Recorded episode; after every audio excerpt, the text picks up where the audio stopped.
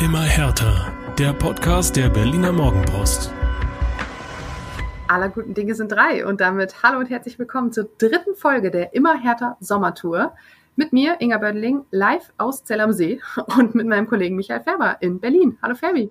Ja, hallo Inga, hallo Berlin, hallo ihr da draußen. Ähm, ich bin ein bisschen neidisch, ja. Du kannst dieses schöne Ambiente genießen. Ich bin umgarnt hier von grünem Tuch in unserem Studio. Ähm, mutet ein wenig skurril an, sagen wir es mal so. Und ich bin hier umgarnt von der grünen Kulisse der äh, Alpen. Es ist wirklich wunderschön hier. Und ähm, tja, was soll ich sagen? Wir haben etliches zu besprechen heute, Ferbi. Ähm, oh ja. Es sind jetzt, lass mich kurz überlegen, ich bin heute schon durcheinander gekommen. Es sind jetzt sechs Tage Trainingslager in Zell am See in Österreich. Und, Wichtigste ähm, Frage vorneweg, gibt es schon Lagerkoller? Wo denn? Bei uns oder? Ja, ja zu, zum Beispiel. Bei na, bei dir natürlich. nee, ich, also ich muss ehrlich sagen, es ist echt ganz entspannt eigentlich. Also ich meine, in so einer Kulisse ist es äh, wirklich, wirklich ganz nett und äh, das Wetter ist gut. Ich kann nicht klagen. Hatte ich schon meinen Neid zum Ausdruck gebracht? Ja. Okay, belassen wir es dabei. Ja, aber sechs Tage Trainingslager hat ähm, tatsächlich einiges ähm, tja, zutage gefördert, über das es sich zu reden lohnt. Ähm, wir haben eine vermeintliche A11, die sich äh, herauskristallisiert, die aber seit dem Wochenende eine neue Baustelle hat und zwar zwischen den Pfosten. Darüber reden wir natürlich, ähm, über die Vorfälle rund um Marius Gersbeck. Ähm, wir sprechen über die beiden Testspiele, die es bislang gab, über ähm, Transfers, an und äh, nee, ab und Zugänge so. Und ähm, tja, was alles noch so wartet hier in Zell am See. Aber erstmal muss ich sagen, Fabi, die Bedingungen hier sind echt top. Hier hat wirklich keiner Grund zu meckern. Echt nicht? Also der Platz ist auch in Ordnung. Das ist ja oftmals so eine Sollbruchstelle. Trainer echauffieren sich oder Spieler nörgeln ja dann auch gern mal rum, dass weiß ich nicht, der Platz zu stumpf ist oder äh, dass auch der Rasenmann tick zu lang ist oder äh, zu wenig Rasen an sich vor zwei Jahren war Hertha BSC in Leogang im Trainingslager. Das ist ungefähr eine halbe Stunde entfernt von Zell am See. Und da waren die im Steinbergstadion und dort hatte man, man hatte es gut gemeint und hat kurz vorher neuen Rasen verlegt, der aber überhaupt noch nicht so angewachsen war, wie man sich das vorgestellt hatte. Somit äh, war ungefähr jeder Zweikampf ähm, oder die Konsequenz jedes Zweikampfs war, dass ein Riesenstück Rasen rausriss und ähm, ja, das war alles andere als ideal. Hier ist es anders. Ähm, der Rasen ist in Top-Zustand, der Platz ist im Top-Zustand. Es ist das Alois Latini Stadion in ja. äh, Zell am See. Wer kennt es nicht? Ein ehemaliger Bürgermeister, wie wir herausrecherchiert haben. Und äh, direkt, also es ist wirklich malerisch. Man sitzt auf der kleinen Tribüne und schaut direkt auf den See. Also Boah. es gibt schlechtere Aussichten eines Ja, natürlich. Knallt es mir richtig um die Ohren, liebe Inga. Und ähm, genieße es einfach nach wie vor. Auch wenn es vielleicht ab und zu ein bisschen schwer geworden ist in den letzten Tagen. Ja, das stimmt. Aber ähm, gut, die ganzen Vorfälle vom Wochenende, über die wir gleich noch sprechen, haben der guten Laune von Paldada ein bisschen Abbruch getan. Aber der Trainer ist unfassbar gut gelaunt, sodass wir vergangene Woche Freitag hatten wir, glaube ich, eine Medienrunde mit ihm oder Donnerstag, Donnerstag, glaube ich, wir schon gefragt haben, wo das denn herkommt, wo seine gute Laune und seine gute Stimmung denn herkommen würden.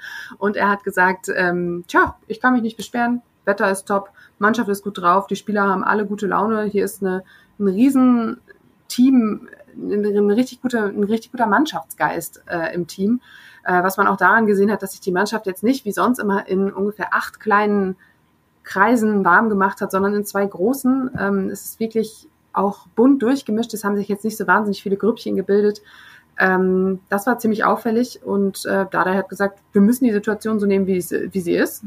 Der Kader ist noch nicht so zusammen, wie wir uns das vorstellen. Der Transfermarkt ist schwierig. Ich kann mir keine Spieler hierher zaubern. Von daher machen wir das Beste draus. Ich versuche das gerade zusammenzubringen, wenn ich die vergangenen beiden Jahre nochmal äh, mir anschaue und du jetzt von diesem Mannschaftsgeist sprichst, der da offensichtlich äh, unterwegs ist. Ähm, ist das noch meine Hertha? Sag mal. Ähm, tja, gute Frage. Eine Frage, die wir äh, uns auch äh, tatsächlich gestellt haben. Aber ähm, es ist durchaus ein Fortschritt zu erkennen, um das mal so zu sagen. Und ähm, Tal Dada hat auch am Sonntag nach dem zweiten Testspiel gesagt, hier kann man schon ein bisschen was erkennen, was Hertha BSC sein soll. Und das sind irgendwie so, so Ansätze, die durchaus ein bisschen Mut machen in all dem Drama, das zwei Wochen vor Beginn der äh, Saison dann doch noch nicht so ist, wie es sein sollte. Wahnsinn. Also allein die Tatsache, dass es in zwei Wochen losgehen soll in der zweiten Liga. Ähm, wow. Durchatmen, Leute. Ganz genau. Tja, Fabi, lass uns ähm, ganz dann vielleicht doch mal zum Thema, Thema des Trainingslagers kommen. Ja, wir haben euch lang genug hingehalten, Leute, aber wir kommen aus der Nummer nicht raus. Ich glaube, diese, ja, kann man es Geschichte nennen, dieser Vorfall ähm, erhitzt die Gemüter und zwar alle, glaube ich. Alle, ja. Und ein Gemüt war besonders erhitzt, offenbar, nämlich das von Marius Gersbeck in der Nacht von Samstag auf Sonntag.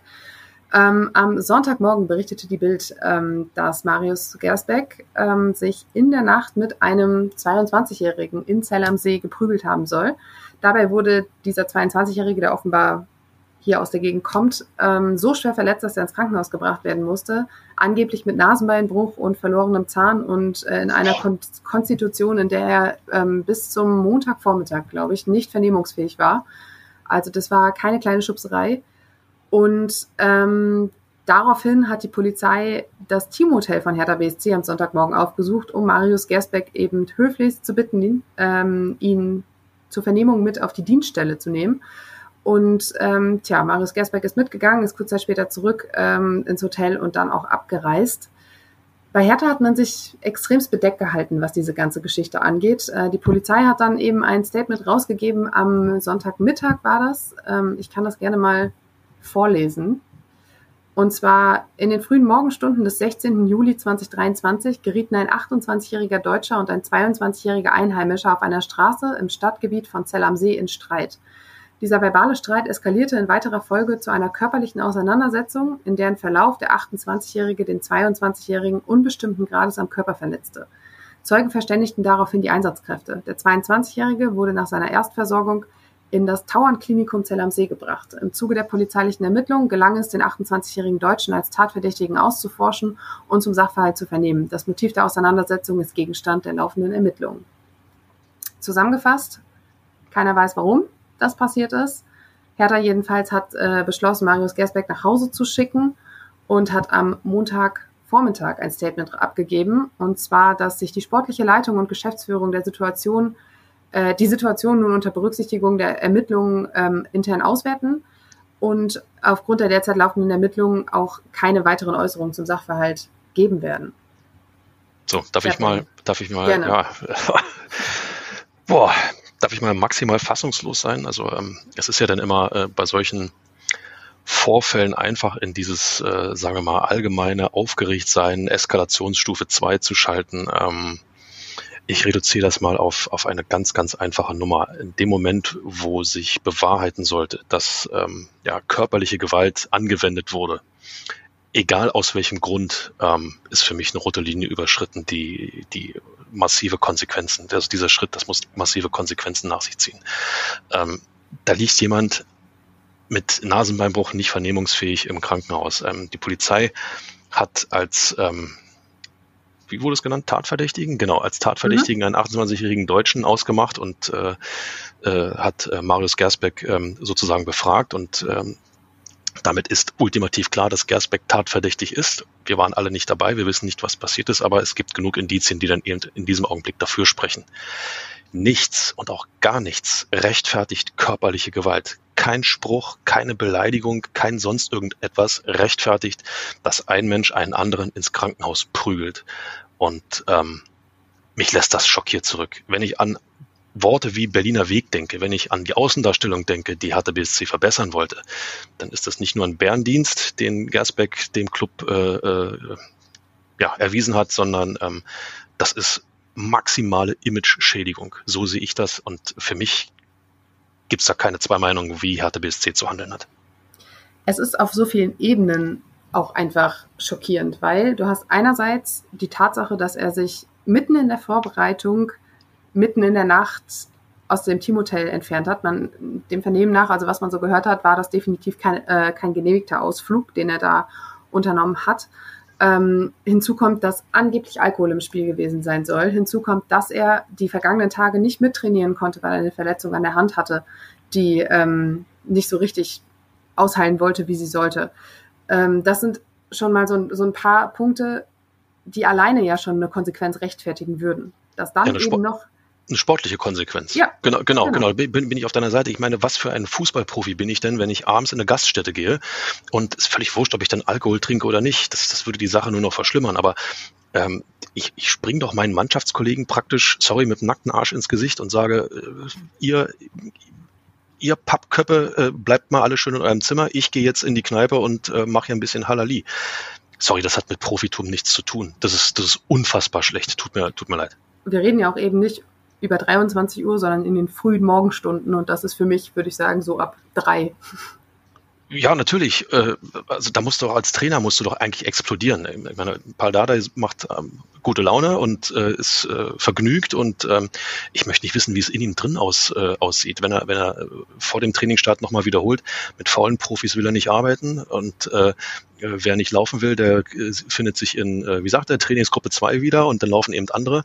Und äh, dann passiert sowas, zumal Gersbeck bei allem Respekt ja offensichtlich auch eine halbwegs anständige Perspektive in dieser neuen Hertha-Mannschaft hatte. Er ist die designierte Nummer eins gewesen. Ich sage bewusst gewesen, weil ähm, meiner Meinung nach ist das jetzt ein Amt, das man ihm eigentlich nicht mehr übertragen sollte. Wer weiß, also ungeachtet dessen, was jetzt für Konsequenzen auf ihn warten werden. Aber ähm, du hattest gerade irgendwas gesagt, wo ich auch noch anknüpfen wollte. Vielleicht fällt es mir gleich nochmal wieder ein. Äh, erstmal hat er jetzt jedenfalls eine Zwangspause verordnet bekommen. Ähm, diese interne Auswertung soll jetzt zeigen, wie es weitergeht, äh, ob er in Berlin weiter trainieren soll oder nicht. Auch das natürlich kurz vor, also ja, nicht mal mehr zwei Wochen vor Saisonstart, auch alles andere als optimal. Hinzu kommt, dass ähm, Oliver Christensen eigentlich verkauft werden soll eigentlich aber auch gar nicht will, weil er nicht in Berlin bleiben wollen würde. Dann hast du noch Tjag Ernst, der mit seinen 20 Jahren vielleicht auch nicht die ideale Besetzung für die Nummer eins in der zweiten Liga ist.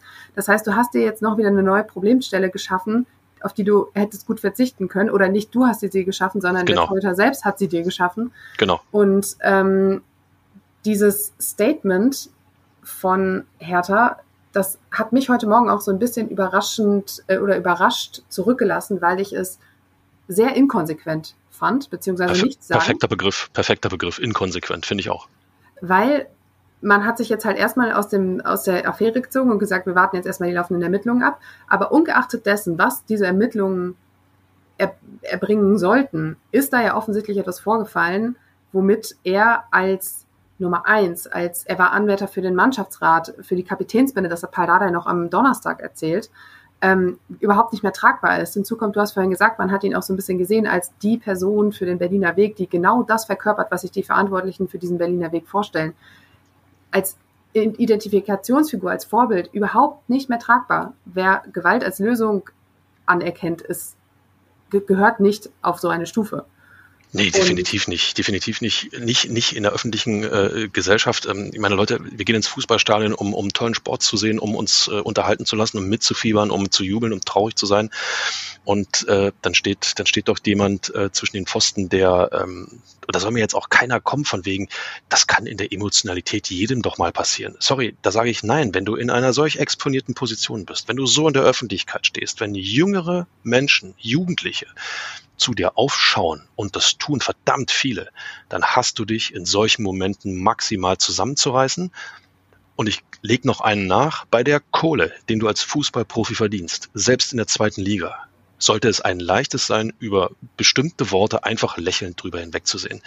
Wer das nicht schafft, der hat in diesem Business nichts verloren. Ich habe da eine ganz, ganz, ganz klare Meinung zu. Was, jetzt ist mir eingefallen, was ich vorhin noch sagen wollte. Wir hatten Marius Gersbeck am Freitag in einer Medienrunde und äh, haben uns mit ihm unterhalten. Ich glaube, das Ganze ging so gut 20 Minuten. Es war es war, es war ein unglaublich nettes Gespräch. Marius Gersbeck ist als sehr netter Mensch rübergekommen, als gereift, als erwachsen geworden. Ich habe es auch so in meinen Text geschrieben, weil man wirklich das Gefühl hatte, da ist jemand in den letzten Jahren, hat sich, hat sich wirklich entwickelt zu einem gestandenen Zweitligaprofi. Er hat selbst auch gesagt, ich bin als Bubi gegangen damals und komme jetzt als gestandener Zweitligaprofi wieder. Dieser Mann ist Familienvater man hatte wirklich das Gefühl, da ist jetzt einer, der kann Hertha auch gerade in diesem Führungsvakuum, in diesem Verantwortungsvakuum weiterhelfen. Und dann passiert nicht mal 24 ja, oder gute 24 Stunden später genau das, was jetzt eben passiert sein soll. Und darum, da, da wieder auch noch, es ging in dieser Medienrunde auch um das Thema, dass er ja auch der Junge aus der Kurve ist. Er stand in der Ostkurve, er hat tiefe Verbindungen, äh, freundschaftliche Verbindungen in die Ultraszene. Und ähm, die Ultras waren auch hier zum, zu den Testspielen natürlich und mit denen soll er sich eben getroffen haben. Und da passierte dann sowas, das ist einfach ein maßlose, eine maßlose unglückliche Außendarstellung. Ja, zumal ähm, er sich ja, äh, wie soll man sagen, ist, also diese, diese Vorbildfunktion, die du, die du dann eigentlich führen solltest und gerade wenn du mit Fans irgendwo unterwegs bist, wenn wir mal ausblenden, das war in den frühen Morgenstunden und der hat sich da, sag ich mal, von der, wie sagt man mal so schön, von der Truppe entfernt. Ähm, wenn du dich, wenn du dich mit Fans triffst und äh, du bist dir dieser Vorbildfunktion nicht bewusst, die du ausüben solltest, dann, dann wirst du immer ein massives Problem bekommen. Wir reden, wir reden so viel darüber, wie ähm, wichtig Fußball für die Gesellschaft ist, was Fußball in der Gesellschaft bewirken kann, ob das Integration ist, ob das, ob das äh, Freundschaft ist, ob das ähm, einfach vernünftiger Umgang miteinander ist. Und äh, wenn du dann äh, ja, so ein faules Ei irgendwo im Nest hast, dann, dann äh, beschädigst du ja auch die Marke Fußball nochmal nachhaltig. Mal ganz abgesehen davon, ähm, es gab dann viele, äh, auch in meinem, meinem Bekanntenkreis, die so nach dem Motto, ja, es geht ja schon wieder gut los bei Hertha. Ich meine, das kann, kann ja nicht im Sinne des Vereins sein, ne? dass man, ist noch nicht ein Ball gespielt in der zweiten Liga, noch nicht ein Anpfiff ist, ist getätigt und äh, ganz Fußball Deutschland lacht schon wieder über Hertha BSC. Also nochmal, diese, diese Wirkung, diese Wirkung ist enorm. Gerade im Zeitalter der sozialen Medien. Ne? Tja, du hast dich vier Tage lang nur mit Sportlichem äh, auseinandergesetzt rund um Hertha. Da war klar, dass dann irgendwann mal wieder was Neues kommen muss. Wie die Erfahrung zeigt. Ja, du meinst, es, Hertha ist zu langweilig, muss ich mal, oder? Nein, sorry, das äh, ist äh, Scherze auf. Äh, ich wünsche zumindest dem äh, 22-Jährigen da in Österreich erstmal äh, gute Besserung, dass er wieder hundertprozentig gesund wird. Und ähm, ja, Punkt. Es ist natürlich auch, ich habe vorhin von der fehlenden Konsequenz gesprochen, die jetzt bei dieser Entscheidung ähm, da ist. Wir erinnern uns jetzt mal ganz kurz zurück an die Zeit vor einem Jahr. Mitte August 2022 ist Rune Jahrstein suspendiert worden. Und zwar, weil er in einem Gespräch mit dem, Tor, mit dem, mit dem Trainerteam, mit Torhüter Andreas Menger, eben diesen beleidigt haben soll. Daraufhin hat Freddy Bobic sofort die Reißleine gezogen und ihn aus dem Kader verbannt. Und Bo äh, Jahrstein hat danach dort gegen geklagt und alles ist völlig unabhängig davon, aber es war eine Beleidigung, woraufhin eine Konsequenz gezogen wurde. Wenn wir uns jetzt mal kurz, wenn wir jetzt mal kurz die beiden Vorfälle vergleichen, würde man ja fast sagen, dass das, was Jahrstein gemacht hat, harmlos ist gegenüber dem, was jetzt Marius Gersbeck gemacht haben soll. Ohne Zweifel. Und das zeigt aber eben auch, was äh, die handelnden Personen nun unterscheidet. Friedi Bobic hat sofort gesagt, sowas dulden wir hier nicht, ab dafür. Jetzt hat man eher das Gefühl, dass sich die Verantwortlichen doch recht weit von so einer Konsequenz entfernt haben durch dieses Hinhalten. Ich glaube, ich habe von einer Hinhaltetaktik gesprochen, um eben nicht jetzt in dieser Hitze der Emotionen, um in dieser, um, um, um in diesem aktuellen des Skandals jetzt eine Schnellschussentscheidung zu treffen, sondern zu sagen, okay, wir lassen jetzt die Ermittlungen mal laufen und dann irgendwann kommt ein Ergebnis und dann sagen wir, gut, er hat so und so viel Geld bezahlt und jetzt machen wir einfach weiter.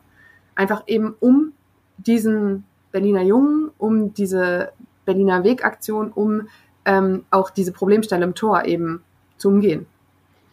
Und hm. das wiederum finde ich ein bisschen bedenklich. Ich, äh, was soll ich sagen? Das streicht das. Ich könnte jetzt wieder den Klassiker, ja, Inga, du hast recht. Nur, dass wir das, dass wir das dann auch einmal durchhaben. Ähm, ich würde es total fatal finden, wenn Hertha BSC die Entscheidung in der Causa Gersbeck jemand anderem überlässt. Sprich, irgendwelchen Ermittlungen, irgendwelchen ähm, ja, polizeilichen äh, Begebenheiten und äh, sich damit die, wie sagt man immer so schön, diese, diese Deutungshoheit, die Entscheidungshoheit aus der Hand nehmen lässt. In meinen Augen sollte Hertha BSC klare Kante zeigen. Ähm, natürlich alle Informationen von allen Seiten erstmal einholen. Da bin ich unbedingt dafür. Also es geht nicht, es geht wirklich nicht darum, mit äh, Schaum vor dem Mund und rot, blutrot unterlaufenden Augen eine Entscheidung zu treffen, die man nachher bereut. Nichtsdestotrotz hätten sie schon klar kommunizieren können, wenn sich das bewahrheitet, gibt es keinen anderen Weg, als dass wir uns von Gersbeck trennen. Das wäre ein klares, deutliches Signal erstens an Gersbeck und zweitens an die Öffentlichkeit, dass Hertha BSC solche Vorfälle, wie er offensichtlich passiert sein soll, nicht duldet. Das hätte Na, für mich eine klare Kante gezeigt. Na, und auch in die Mannschaft. Und Ihr könnt genau. nicht alle wilde Sau spielen und genau. braucht dafür keine Konsequenzen zu fürchten. Das ist ja eben auch das Problem, wenn du jetzt in dieser Situation so handelst und sagst, wir wissen ja noch nicht, welche Konsequenzen das haben wird. Erstmal wurden die Konsequenzen ja vertagt. Aber wenn du jetzt sagst, wenn dann wenn das dann irgendwann so ein bisschen unter den Tisch fällt und der nächste sich einen Ausrutscher leistet, ich meine, wir können uns auch einfach nur noch mal eben kurz an Salomon Kalou zurückerinnern, der wegen seines Videos in der Corona-Pandemie gehen musste. Ähm, wenn du, wenn sich der Nächste jetzt irgendwas leistet. Im Vergleich, sorry, ich falle dir ins Wort, im Vergleich dazu eine Banalität. Nochmal, der hat niemanden verletzt, ja, er hat niemanden tätlich angegriffen und hat niemanden verletzt. Komm, niemanden ins Krankenhaus geprügelt. Er hat einfach nur wie ein, ähm, ich muss es sagen, wie ein dummer Junge, guck mal hier, gefilmt und Corona und hat eigentlich nur Regeln gebrochen, aber keine Nase und Ja. ist trotzdem dafür klar ähm, äh, aus, äh, aus Vereinssicht bestraft worden. Ne? Komm, ich habe noch ein Beispiel, Fabi. Und zwar Yes. erinnern wir uns alle an die Entlassung von Freddy Bobic nach dem Derby äh, im Januar.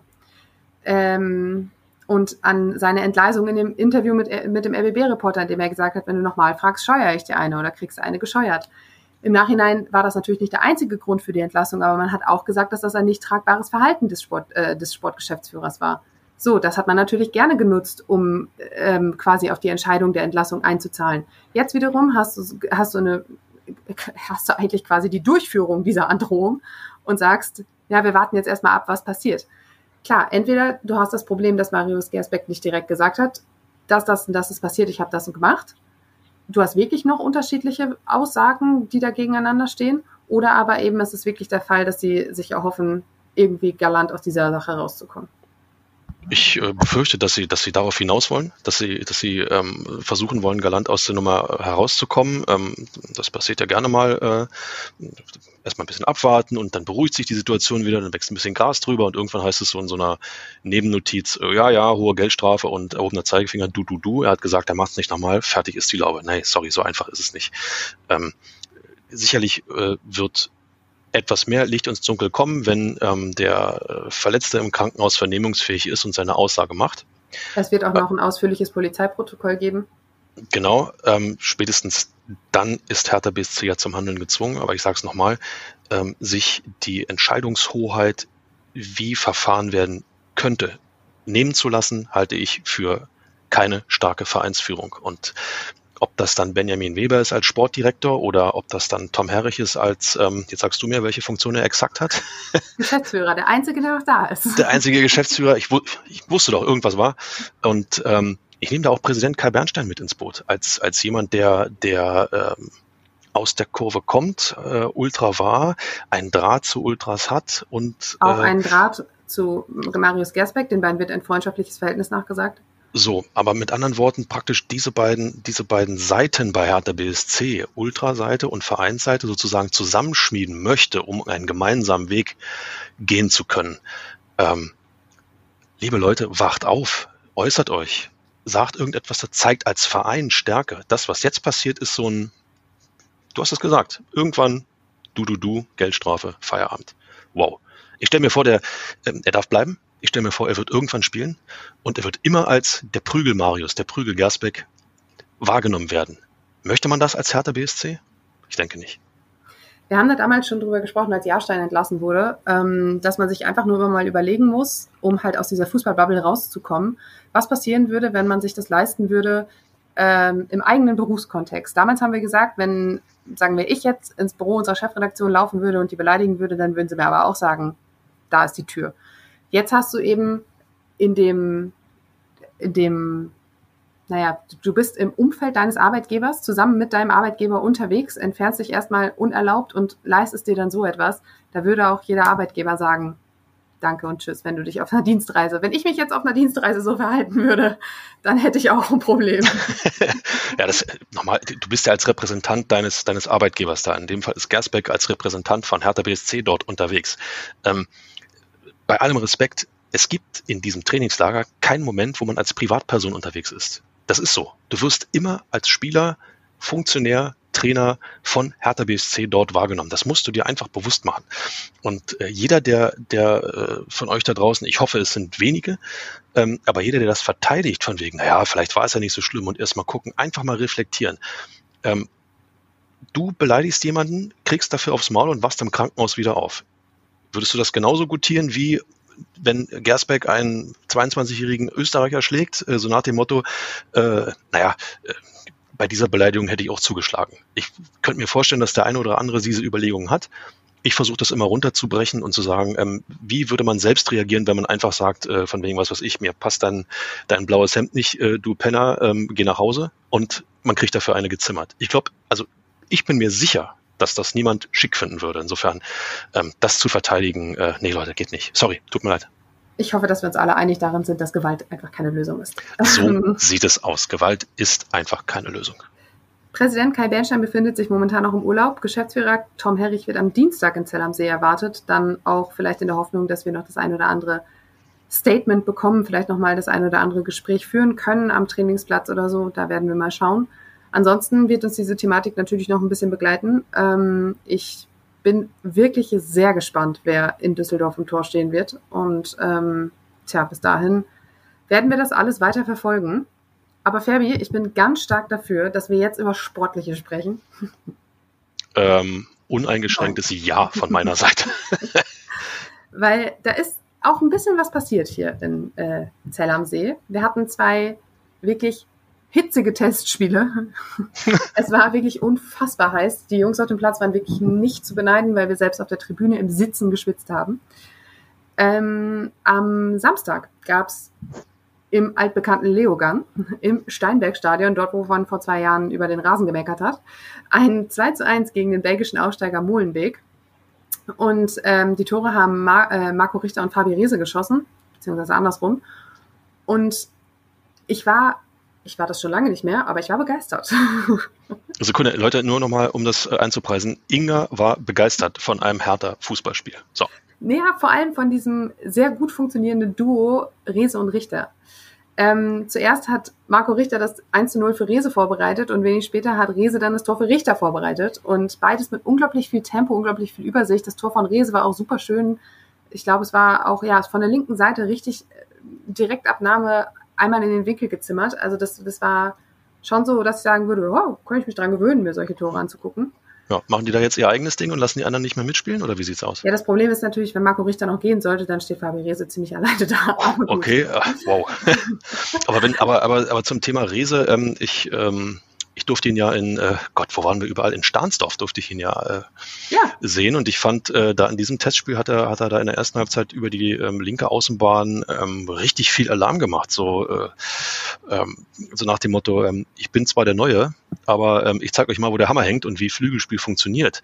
Äh, Tempo, ähm, Willen, äh, Zielstrebigkeit, äh, alles das, was du für so ein, so ein schnelles Flügelspiel brauchst und äh, ja, es fühlt sich nicht so schlecht an, muss ich sagen. Und wenn du mir jetzt, wenn du uns jetzt, nicht mir, ha, wenn du uns jetzt erzählst, äh, dass sie da in dem Testspiel äh, auch noch gut funktionieren miteinander, gut harmonieren miteinander, ähm, nehmen wir es mal mit. Vielleicht tut sich ja doch ein bisschen was. Dieser spielstarke Eindruck hat sich auch verfestigt, ähm, sowohl beim Spiel gegen den BFC noch in Berlin als auch jetzt. Ähm, und auch am Sonntag, da gab es ein 0 zu 1 gegen den belgischen Meister Royal Antwerpen. Jürgen Eckelenkamp, den wir natürlich alle noch kennen, stand leider nicht im Kader, der hatte nämlich Kniepro Knieprobleme. Ähm, dafür hatte Marc van Bommel aber auch so eine ganz, ganz taffe Truppe da auf dem Platz stehen. Na gut, belgischer Meister musste eben auch erstmal werden. Ne? Das stimmt. Aber man muss ehrlich sagen, die erste Halbzeit war wirklich ansprechend. In der zweiten gab es dann wie auch schon gegen Molenbeek einen kleinen Leistungsabfall, was aber eben mit der Ausstellung zusammenhängt, da komme ich gleich drauf. Ähm, es gab dann allerdings dieses doch durchaus vermeidbare Gegentor nach einer Ecke, die wurde kurz ausgeführt, dann segelte der Ball in den Strafraum und Tjag Ernst ist halt irgendwie dran vorbeigeflogen, konnte nicht so richtig Kontrolle und Beherrschung reinbringen. Und tja, dann stand einer, dessen Namen ich jetzt auch wieder vergessen habe, es sei mir verziehen, ähm, da und hat, hat den Ball halt über die Linie gedrückt. Und ähm, Pardada hat sich danach ziemlich geärgert. Er hat gesagt, ja, dieses Gegentor, das kann mir doch, kannst du doch wieder keinem erzählen. Und das können wir doch zur Muppet Show schicken. Und dann er war wirklich, wirklich nicht gut zufrieden, was das angeht. Zumal Hertha in der ersten Hälfte durchaus vier Tore hätte machen können, weil Rese und Richter gute ähm, Chancen hatten. Niederlechner auch noch eine. Und ähm, zum, deshalb war er nicht ganz unzufrieden. Er hat gesagt, ähm, bei diesem 0 zu 1 konnte man schon ein paar Teile sehen oder ein paar Dinge sehen, die sagen, das ist Hertha BSC.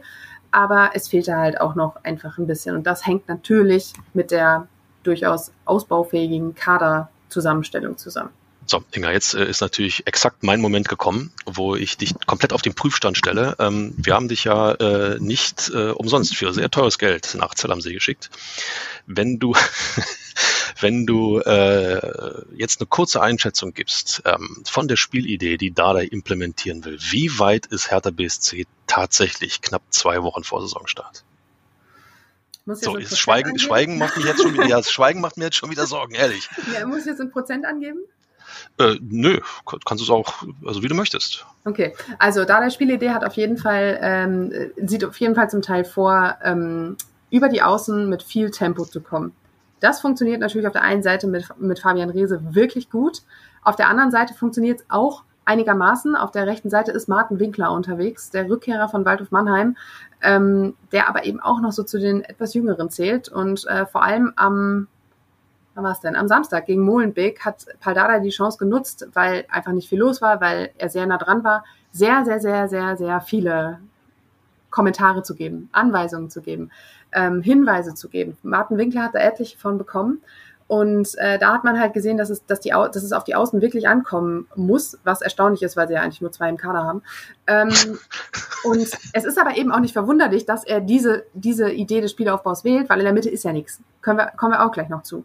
Aber was auch noch ein, ein Ding war, woran er gearbeitet hat und was ihn auch in, in der ja, in dem, in dem Saisonfinale 2023 so kolossal genervt hat, war die mangelhafte Boxbesetzung. Und auch darauf hat er die ganze Zeit hingewiesen am Samstag und Sonntag. Box, Box, Box. Du hörtest immer nur Box, weil eben dann mal ein Fab äh, Florian Niederlechner ein bisschen außen unterwegs war, sich einen Ball geholt hat, schwuppsiwupps, stand niemand mehr in der Mitte.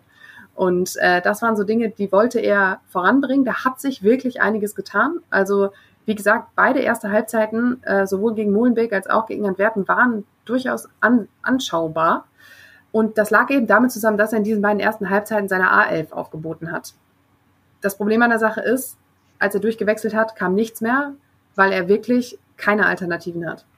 Ja, gut, dass äh, Hertha nur in der Liga unterwegs ist, also und im DFB-Pokal natürlich, klar. Ähm, bloß äh, dann gibt's keine Pausen mehr für die Jungs, ja. Das ist, das ist der, der entscheidende genau. Punkt. Aber ähm, es klingt zumindest danach, dass äh, sich so, so wenig, äh, wie soll man sagen, Fußball darstellt in, in Sachen Hertha BSC. Und äh, wenn du sagst, äh, über die Mitte geht nichts, ähm, da bin ich auch mal ganz ehrlich, über die Mitte anders formuliert. Der Gegner wird ja vor allen Dingen auch äh, bemüht sein, die Mitte eben zuzumachen. Ja, Hertha BSC, habe ich auch schon gesagt, wird als große Nummer wahrgenommen werden bei den Gegnern, wird als der Aufstiegs-, Wiederaufstiegskandidat äh, angesehen werden, vielleicht sogar Nummer eins. Dementsprechend wird man massiv den, äh, das Tor, wie sagt man so schön, versuchen zu schützen sprich die Mitte dicht machen. Also brauchst ja. du schnelle Flügel. Können Sie sich sparen bei Hertha. Und naja gut, äh, Vielleicht naja, tut sich ja auch da noch was. Der Transfermarkt ist ja noch lange offen, Inga. Wir können ja auch da direkt in Medias Res gehen. Mittelfeld, riesiges Loch. Du hast keinen gelernten Mittelfeldspieler im Kader. Du hast die Notlösung auf der Doppel-6 mit Martin Dardai und Pascal Clemens. Übrigens auch jemand, der äh, noch nicht allzu viel Bundesliga-Erfahrung gesammelt hat, beziehungsweise Profi-Erfahrung gesammelt hat. Und du hast da wirklich ein riesiges Loch. Die einzigen gelernten Mittelfeldspieler, die hier mit sind im, im Trainingslager, das sind Veit Stange und Mesut Kesig. Und da fragst du mich jetzt, wer? Äh, ja, das wäre jetzt Richtig. exakt meine Frage gewesen. eine Frage, äh, nicht eine Frage, aber ein Kandidat ist da natürlich immer noch Diego Demme. Dieser Name, der schwebt seit Wochen über dem Hertha-Kosmos. Aber irgendwie geht es ja nicht so recht voran. Laut Kicker sind sich beide Vereine durchaus noch ähm, sehr uneinig, was die Ablösesumme angeht. Das kann ich sogar nachvollziehen. Aber er wäre eben einer, der da in die Lücke ganz gut passen könnte. Aber mit einem kommst du auch nicht weiter. Sie haben ähm, Tolga Zigerzi abgegeben, Luka Toussaint soll wechseln, Suat Serda soll wechseln. Ja, das ist, da hast du ja schon fast das ganze Mittelfeld. Also das ist wirklich, da ist ein unfassbares Loch und du siehst es auch bei den Spielen. Du hast die Defensive, dann hast du da die Doppel-6 mit ähm, Dardai und Clemens davor und dann ist da immer so, ein, so, so eine kleine Lücke und dann kommt eben Marco Richter als Zehner und die beiden Flügel. Und das kann ja auf Dauer nicht funktionieren. Nee, das wird, das wird in der Tat äh, schwierig. Und äh, wie gesagt, ich habe es ja gerade gesagt, bis 1. September ist ja das Transferfenster noch offen. Und ähm, ich ja, glaube, wenn es schlecht läuft, hast du dann nur zwei Punkte auf dem Konto. Ja, das ist richtig. Oh, scheiße, stimmt. Ich, ich, Seht's mir bitte nach, Leute. Ähm, ich muss immer noch einpreisen, dass die Saison einfach mal drei Wochen vorher äh, vor der Bundesliga losgeht und äh, Hertha dann schon ähm, ja zwei Spiele mehr sozusagen im Köcher hat oder für mich in der, in der Tasche hat. Ähm, es bleibt echt total spannend und äh, wenn ich das so höre, äh, ja, vielleicht den einen oder anderen da fürs Mittelfeld noch zu holen. Aber normal bei diesen finanziellen Vorgaben, die du zu erfüllen hast, ist das eben verdammt schwierig. Und äh, selbst wenn du, wenn du keinen neuen generierst und dann wieder auf Toussaint und Serda zurückzugreifen, die ja jetzt praktisch diese, diese Hardcore-Vorbereitung in Zell am See gar nicht mitmachen, ähm, puh, schwierig. Ja, ich finde es schwierig. Eine komplette, komplett schwierige Gesamtgemengelage. Du hast das Problem, du musst Transfers generieren, die möglichst ablösefrei sind. Du hast aber eben auch noch das Problem, dass du ja die anderen Spieler auch irgendwie loswerden musst. Da hinzu kommt, dass der Transfermarkt extrem träge ist noch, was ja auch damit zusammenhängt, dass gerade vor allem viele südeuropäische Vereine sagen, ja, lass, ne, fang mal ruhig an. Wir fangen ja jetzt erstmal mit der Vorbereitung an. Und außerdem, wenn wir jetzt gerade noch keinen verpflichten, können wir uns ja auch noch ein bisschen Geld sparen, wenn wir erst im August jemanden holen. Und dadurch, dass ja, dass es allen anderen eben auch so geht, hat ja auch niemand Not, jetzt direkt zu handeln. Und ähm, das wiederum ist natürlich eben auch für Hertha ein Problem, weil dieses Mittelfeld ist nicht die einzige Baustelle, die sie haben. Du hast eben das Problem, dass du auf den Flügeln gerade mal Fabi Rehse und äh, Martin Winkler hast, weil Marco Richter sich jetzt irgendwie eher auf der 10 ausprobieren möchte. Ähm, Mysian Maoli da kommen wir nachher noch zu, ist vor dem Abflug, der auch als, rechts, äh, als rechter Flügel unterwegs war. Ja, du hast einfach wirklich keinen kein Unterboden mehr für diese beiden Flügel. Und Paldada hat selbst gesagt, er braucht noch einen Flügel und wir brauchen eigentlich vier Stück, also zwei auf jeder Seite. Ansonsten wird das nicht funktionieren. Boah, Benjamin Weber übernehmen Sie und äh, am besten noch Geld mitbringen, um Spieler zu verpflichten. Ja, und Flügel, nicht das einzige Problem. Ich baller dich hier mal mit allem zu, was ich hier so so. Du, ich, ich, hab, ne? ich, lausche, ich lausche gespannt und ich merke, wie du ähm, Stück für Stück so dieses kleine Pflänzchen Hoffnung gerade schon wieder so richtig, ja, wie sagt man, verdorren lässt. Ja, nee, aber es ist ja, also die Abwehrkette, ich habe ja vorhin von der A11 gesprochen, vielleicht gehen wir die mal kurz durch. Im Tor ist jetzt wieder das große Fragezeichen. Bis Samstag hätte ich vielleicht gesagt Marius Gersbeck, jetzt müssen wir uns mal gedulden. Dann hast du auf der Rechtsverteidigerposition den, ähm, tja, irgendwie fast ein bisschen heimlichen Gewinner des Trainingslagers, nämlich Deo Seefolk, den den eigentlich mit, schon auch das lässt mich, lässt mich fast fassungslos zurück. Unglaublich. Den ja eigentlich, wie ich schon alle abgeschrieben hatten, der jetzt aus Hellas Verona zurück oder von Hellas Verona zurückgekommen ist. Und da, ich glaube, ich habe nachgeguckt, zehn Minuten gespielt hat in dem halben Jahr. Also war jetzt nicht so eine erfolgsbringende Story da hinten. Puh. Und da, du hast, du hast auf so vielen Positionen ähm, zu wenig Spieler und auf, äh, auf der Rechtsverteidigerposition gleich vier. Das ist auch ja, eine okay. kleine, kleine Unwucht, würde ich sagen. Aber ähm, Seefolk hatte im Moment die Nase vorn, auch wenn er gegen Molenbeek nicht so richtig gut aussah. Ähm, dann hast du Toni Leisner und Mark Kempf als ähm, designierte Innenverteidigungsmaschinerie, ähm, würde ich jetzt mal sagen. Also Leisner hat schon echt guten Eindruck gemacht in den beiden Testspielen, äh, konnte leider nicht so ganz durchhalten bislang, aber ähm, hat schon sehr viel Souveränität und ähm, tja, Durchsetzungsvermögen. Das hat auch ein Spieler von Molenbeek feststellen dürfen, Oha. der dann mal eben kurz weggegrätscht wurde. Oh ja, Leistner zieht selten zurück. Ähm, das kann ja. Äh, für Hertha, äh, sagen wir mal, nur gut sein. Genau. Und auf der Linksverteidigerposition hast du eben Jeremy Duziak, der das gefühlt ewig nicht gespielt hat, weil er eigentlich eher so im Mittelfeld unterwegs war. Hertha hat ihn jetzt aber als Linksverteidiger geholt. Und ähm, dahinter hast du dann noch so jemanden wie Elias Strassner, auch irgendwie aus der U19, also auch nichts, was dir hilft, den Konkurrenzkampf anzukurbeln. Aber da, da, bist du, da bist du ja schon an dem Punkt, wenn Duziak als Mittelfeldspieler geholt ist, wieso lasse ich ihn nicht im Mittelfeld spielen? Ja, weil du links, auf, als Linksverteidiger auch niemanden hast. Ja, aber äh, es gibt ja immer auch noch die Möglichkeit, vielleicht einen Linksverteidiger äh, oder einen Rechtsverteidiger links spielen zu lassen. Ja, es ist dann nicht zwingend ein Linksfuß, aber ähm, Außenverteidiger ist Außenverteidiger. Ich glaube, dass ähm, sagen wir dass das Feld, das du bespielst, ist nicht so großartig anders. Und Aber Duziak hat eher die Kompetenzen für den Linksverteidiger, hat da nur nicht so viel Praxis. Ich, wir haben, werden ihn in der kommenden oder jetzt in dieser Woche noch in einer Medienrunde haben. Ich denke, das Thema wird aufkommen. Ja, na klar. Wie er sich denn da so fühlt. Sehr naja, gut. und vor dieser Abwehrkette hast du dann eben die Doppelsechs, habe ich schon gesagt. Vorne dann Richter auf der 10, Winkler auf rechts, Rese auf links und in der Spitze Florian Niederlechner. Das ist dann auch schon alles namhafte Personal, das du hast. Weil was dahinter kam, das haben wir dann auch gesehen in den Testspielen. Das sind dann eben Spieler wie, ja gut, du hast noch Linus Gechter und Philipp Oremovic für eine zweite Innenverteidigung, aber es ist ja auch wichtig, dass du zwei Innenverteidiger noch hast, die dir helfen können. Und ansonsten hast du wirklich, du hast Veit Stange, Mesut Kesik, Benze Dardai, ähm, du hast äh, Willi Kanga, gut, Paul Dardai so. ist nicht der größte Fan. Ja, der wird es noch viel Freude machen, Frau Bödeling. Du hast Barry Scherhand, du hast Ivo Masa. Ähm, Ibo Massa hat wirklich gute Ansätze gezeigt in den Testspielen. Der könnte auf den Flügeln vielleicht noch ein bisschen Alarm machen. Paldada hat gesagt, er ist vielseitig einsetzbar. Das ähm, kann uns wirklich, wirklich helfen. Aber ähm, tja, ansonsten ist da eben nicht viel. Du hast dann halt hinter Seefolk noch äh, John Joe Kenny, Peter Peckerig, der ja übrigens seinen Vertrag um ein Jahr verlängert hat, und Julian Eitschberger. hast da halt drei noch. Und das, äh das hat Paldada so weit gebracht, dass er gesagt hat, Pekka ist durchaus auch eine Alternative für die linke Seite. Ja, den kannst du, also ich, ich habe so das Gefühl, dass Dardai ähm, Pekka ähm, ja, überall einsetzen würde, wenn Not am Mann ist, selbst im Tor. Äh, ja, aber das, würde das, das machen. natürlich würde er das machen. Ähm, aber das zeichnet dann wiederum einen absoluten Teamspieler aus, ja. So nach dem Motto, ich spiele da, wo mich der Trainer aufstellt. Aber äh, Das das, Vollprofi. äh, das ist natürlich, das ist natürlich, äh, was du da so erzählst, ähm, sehr, sehr wackeliges Kartenhaus in Richtung Wiederaufstieg. Das muss man einfach sagen. Und ähm, keiner hat gesagt, dass es leicht wird, aber ähm, die sportlichen Voraussetzungen, die Hertha aufgrund des Kaders mitbringt. Ähm, wow, aber vielleicht überraschen sie uns ja. ja wenn, wenn der Ball, wenn es dann wirklich um Punkte geht, dann sieht die Nummer vielleicht schon wieder ein bisschen anders aus. Ähm, andere Zweitligisten und dazu zählt ja auch Fortuna Düsseldorf. Bitteschön. Ähm, die müssen sich ja auch erstmal in irgendeiner Form zusammenraufen. Und Ich äh, glaube, Fortuna Düsseldorf ist auch gefühlt der einzige äh, Zweitligist, der noch gar keinen Transfer getätigt hat, wenn ich die Fanszene richtig verstanden habe. Ge genauso ist es. Und das kommt dann eben noch dazu. Ähm, wer sagt denn, dass die überhaupt schon jemanden haben, äh, der die Mannschaft in irgendeiner Form weiterbringen kann oder nicht? Ähm, insofern, äh, dieser, diese Zweitligastarts sind, ähm, wenn ich mal ein bisschen aus dem Nähkästchen plaudern darf, immer um einiges spannender als in der Bundesliga, weil, weil gefühlt ähm, ja natürlich die Qualität in der zweiten Liga der einzelnen Mannschaften geringer ist als in der Bundesliga und äh, dementsprechend auch das Zusammenwachsen zu einer tatsächlichen Einheit auf dem Platz immer ein Stückchen länger dauert, als es in der Bundesliga der Fall ist. Mit anderen Worten, äh, du wirst an den ersten Spieltagen auf allen Seiten unfassbar viele Fehler sehen. Wichtig ist, dass dann eine Mannschaft da ist, die diese Fehler des Gegners ausnutzen kann. Ja, wenn Hertha das gelingt, dann kann es auch ein guter Start werden.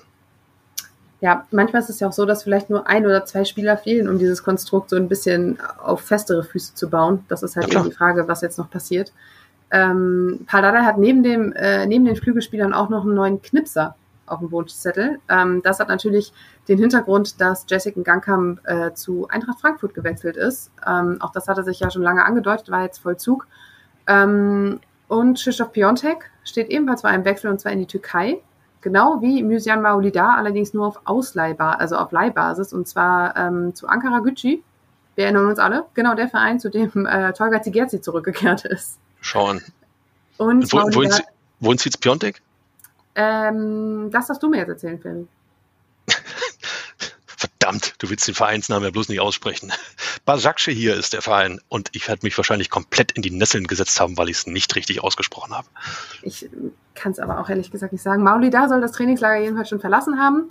Piontek hat, ähm, da soll auch relativ zeitnah irgendwann Vollzug gemeldet werden. Piontek hat äh, ebenfalls äh, in Trainingsgruppe 2 schon etwas länger nicht mehr mitgewirkt, weil er zusammen mit seinem Berater laut Medienberichten unterwegs war, um mit Vereinen zu sprechen. Und äh, von daher wird sich da ein bisschen was tun. Allerdings habe ich gelesen, und zwar ähm, beim Kicker, wenn ich äh, mich recht entsinne, dass Piontek, ähm, ich muss mal eben jetzt kommen, ku- kurz nochmal nebenbei nachgucken hier, Na, was hast du denn Ähm, gelesen? Na, dass, ich bin gespannt. Ich weiß nicht, wie es euch geht, aber das ist eigentlich der, das ist der prickelndste Moment. oder? Bist du schon aufgeregt, Fabi? Normalerweise würde jetzt ein Werbeblock kommen. Stay tuned. Stay tuned, genau. Ähm, ich, das ist halt, das ist alles nicht so einfach, ne? Nee, nee, ist eben dieses Internet, äh, Ja, du in Österreich, das ist, ist auch, hier zwischen den Berge ist das nicht so einfach. Ähm, sieht, sieht sehr spannend aus übrigens.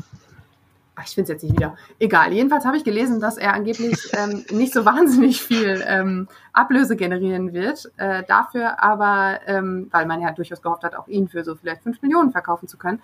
Äh, dafür aber äh, spart Hertha das äh, Gehalt und Piontek zählte zu einem der Top-Verdiener. Und man ist wohl, ähm, hat sich wohl auf Bonuszahlungen geeinigt. Also da dürfte dann halt auch noch ein bisschen Geld reinkommen. Bloß wer jetzt der Meinung ist, dass Hertha da richtig Kohle jetzt in andere Spieler investieren kann, äh, ich glaube, da sollten wir noch mal in Erinnerung rufen, ähm, es gilt, einen Transferüberschuss zu erzielen. Ja, das ist äh, Lizenz, ja was, Bedingung, Auflage.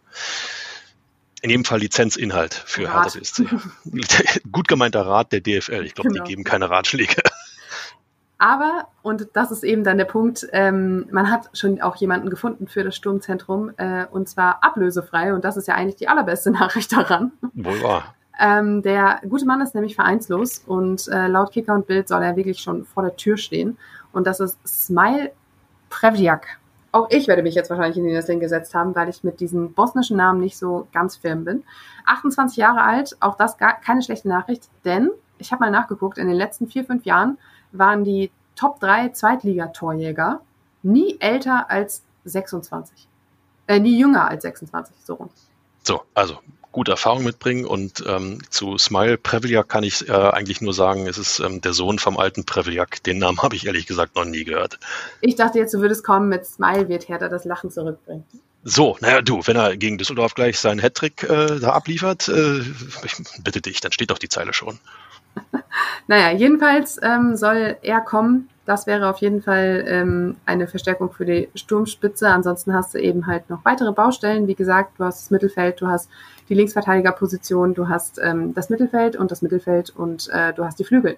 Also eine einzige Großbaustelle. Großbaustelle Hertha BSC. Habe ich irgendwo schon mal gelesen. Morgenpost, glaube ich, war es. Naja. aber ich möchte trotzdem diesen Podcast nicht beenden mit dem äh, Gefühl, dass hier alles ähm, ja, vor dem Zusammenbruch steht. Also man hat nichtsdestotrotz, äh, trotz der durchaus schwierigen Personallage, das Gefühl, dass ähm, zumindest die weichen Faktoren jetzt langsam mal stimmen. Also du hast halt wirklich Spieler da, die Bock auf diesen Verein haben und auf diese, diesen Aufstieg. Du hast nicht diesen seelischen Ballast von wegen, oh, wir haben jetzt letzte Saison gerade die Kurve gekriegt, jetzt müssen wir irgendwie wieder die nächste Saison kriegen wahrscheinlich wieder nur auf den Deckel, sondern du hast jetzt dieses, diese zweite Liga und da gehst du rein und sagst, so, das wird eine geile Saison und geistige Frische, ne? Geistige Frische ja. in der Mannschaft und äh, die Blicke gehen nach vorne. Das ist, das genau. ist, glaube ich, die, die wichtige Botschaft. Und äh, ich fand das jetzt nicht, äh, dass da Endzeitstimmung ist, so wie du erzählt hast. Das sind, nee. äh, sagen wir es mal so, die normalen Probleme eines Zweitligisten namens Hertha BSC. So ist es. Ähm, tja, Fabi, ich würde sagen, damit sind wir am Ende unserer dritten Folge der Sommertour und am Ende unserer Sommertour. Oh. Denn am 24. Juli zur nächsten Folge starten wir mit der Vorberichterstattung auf die zweite Liga in, zurück in unseren normalen Rhythmus. Und ich muss sagen, mir hat es echt Spaß gemacht, mal rauszukommen aus dem normalen Konstrukt. Unbedingt. Ich äh, gebe auch gerne zu, dass so ein Happen Nervosität ohne Zweifel dabei war. Also gerade wenn man so äh, weiß nicht, am Trainingsplatz steht und gerade vom Gewitter weggespült wird oder äh, dann auch in, in äh, Stahnsdorf, wo, ähm, das gebe ich offen zu, einen dann doch ja ein paar Augenpaare mehr angucken als hier bei uns im Stübchen. Aber ähm, ey, ich fand, es hat riesen Spaß gemacht und äh, ich kann eigentlich nur hoffen, dass es bei euch da draußen genauso war. So geht's mir auch. Äh, sagt uns gerne, wie es euch gefallen hat. Für etwaige Tonungenauigkeiten und Co. entschuldigen wir uns natürlich auch wieder heute. Aber wie gesagt, äh, Zell am See, Berlin ist nicht gerade um die Ecke. Wir mussten hier auf technische Gegebenheiten zurückgreifen. Und, ja, und wer, ähm, wer Europacup-Übertragung aus den 80ern kennt, ja, im November Nieselregen, Plovdiv, der weiß, dass die Tonqualität, die wir hier abliefern, Champions League reif ist. So, musste mal gesagt werden. Schön. Sehr schön. Tja, dann bleibt mir nicht mehr viel übrig, als äh, mich bei euch fürs Zuhören zu bedanken. Äh, wir wünschen euch eine schöne Woche. Ähm, haltet durch bis zum 24, äh, bis zum 29. Juli, dann geht die Saison wieder los und äh, wir hören uns nächsten Montag wieder. Bis bald. Immer härter. Der Podcast der Berliner Morgenpost.